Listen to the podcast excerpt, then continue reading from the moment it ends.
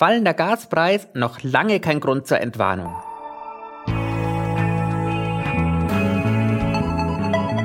Hashtag Volatility, der Anlage-Podcast von QC Partners. Mit Thomas Altmann, Leiter des Portfolio-Managements bei QC Partners. Herzlich willkommen zu einer neuen Solo-Episode von Hashtag Volatility. Es gilt weiterhin, dass wir eine Fortsetzung unseres Podcasts Hashtag Volatility im Gesprächssetup anstreben. Dieser Prozess dauert an.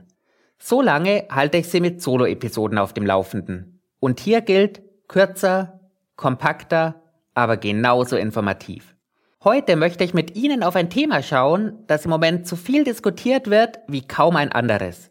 Und das gleichzeitig die Hälfte von Ihnen, liebe Hörerinnen und Hörer, direkt betrifft den Gaspreis. Die Hälfte von ihnen deshalb, weil aktuell 50 Prozent der privaten Haushalte in Deutschland mit Gas heizen. Starten wir mit zwei guten Nachrichten.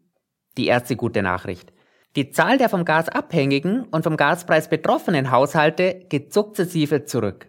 2019 wurden noch 42 Prozent aller neu fertiggestellten Wohngebäude mit Gas beheizt. Im vergangenen Jahr waren das nur noch 34 Prozent. Die zweite gute Nachricht.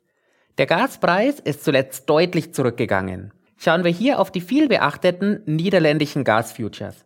Sofort verfügbares Erdgas wird aktuell so niedrig gehandelt wie zuletzt im ersten Halbjahr des vergangenen Jahres.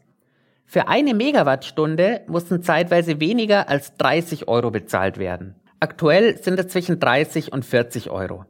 Ende August waren das noch mehr als 300 Euro. Doch woher kommt dieser schnelle und starke Preisverfall? Aktuell und kurzfristig übersteigt das Angebot die Nachfrage.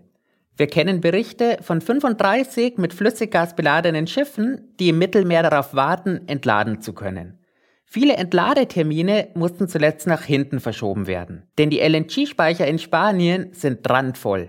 Dabei steht Spanien als LNG-Land Nummer 1 in der EU immerhin für 44 Prozent der gesamten EU-Speicherkapazität. Durch das ungewöhnlich warme Herbstwetter lag der Verbrauch zuletzt deutlich unter den Prognosen. Dazu kommt, dass einige mit LNG beladene Schiffe ohne konkretes Ziel in See gestochen sind, in der Hoffnung, ihre Ladung in Europa zu attraktiven Preisen verkaufen zu können.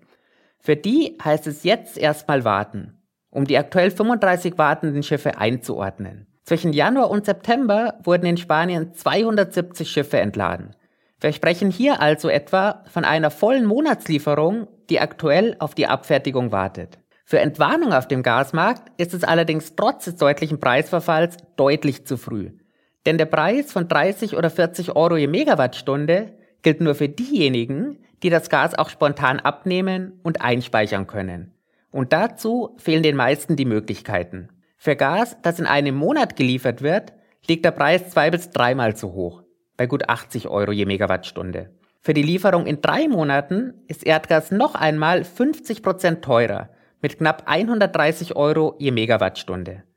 Fachleute sprechen hier von einer Contango-Situation. Und diese Contango-Preisstruktur am Future-Markt zeigt ganz deutlich, für die echten Wintermonate müssen wir uns wieder auf steigende Gaspreise einstellen. Kommen wir zur Situation in Deutschland. Auch hierzulande sind die Gasspeicher voll. Aktuell liegt der durchschnittliche Füllstand bei 98,5 Prozent. Schauen wir ein Jahr zurück. Ende Oktober 2021 lagen die Füllstände im Durchschnitt bei 72 Prozent. Von da an ging es bis zum Tiefstwert von 24 Prozent im März des laufenden Jahres kontinuierlich nach unten. Woher kommt das Gas, das wir aktuell einspeichern und verbrauchen? Vor dem Beginn des Ukraine-Krieges lag der Anteil des russischen Gases bei mehr als 50 Prozent. Die neue Welt sieht hier komplett anders aus.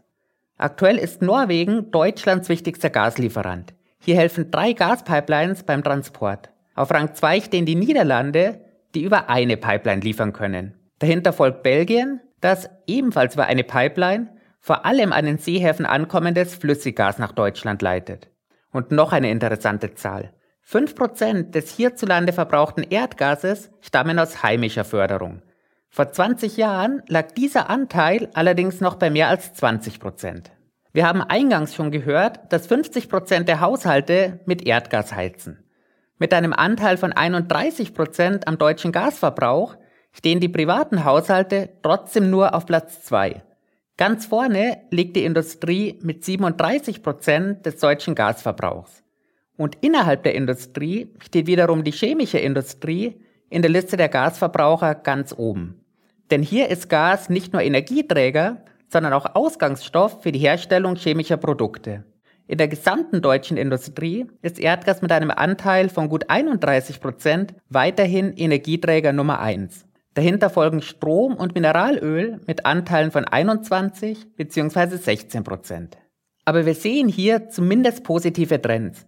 Der Gasverbrauch der deutschen Industrie war bisher in jedem Monat des laufenden Jahres niedriger als im vergangenen Jahr. Und auch bei den privaten Haushalten geht der Trend in die richtige Richtung. Kürzere Heizzeiten, niedrigere Raumtemperaturen und das milde Wetter haben den Verbrauch auch hier im Jahresvergleich deutlich reduziert. Ich sage hier gerne, dass auch ich zu denjenigen gehöre, die ihre Heizung auf mehr Sparsamkeit umprogrammiert haben.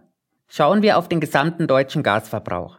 Der Verbrauch geht zwar zurück, aber das ausgegebene Sparziel von 20 Prozent wurde im Vergleich mit den Durchschnittswerten aus den Jahren 2018 bis 2021 bisher in nur drei Monaten erreicht. Im Mai, im Juli und im August. Im Durchschnitt wurden in den ersten neun Monaten dieses Jahres bisher gut 12 Prozent eingespart. Der Weg zu den 20 Prozent ist also noch weit. Und der wahre Test steht vor allem uns Privatverbrauchern sicherlich bevor, sobald das goldene Herbstwetter endet. Ich selbst bin noch vor wenigen Tagen bei mehr als 20 Grad durch Süddeutschland gefahren. Da brauchen wir keine offiziellen Wetterdaten, um den Oktober als überdurchschnittlich mild einzuordnen. Ich werde nicht nur die Temperaturen für Sie beobachten, sondern vor allem die Lage und Preisstruktur auf dem Gasmarkt. Was das Gas betrifft, bleiben Sie sparsam.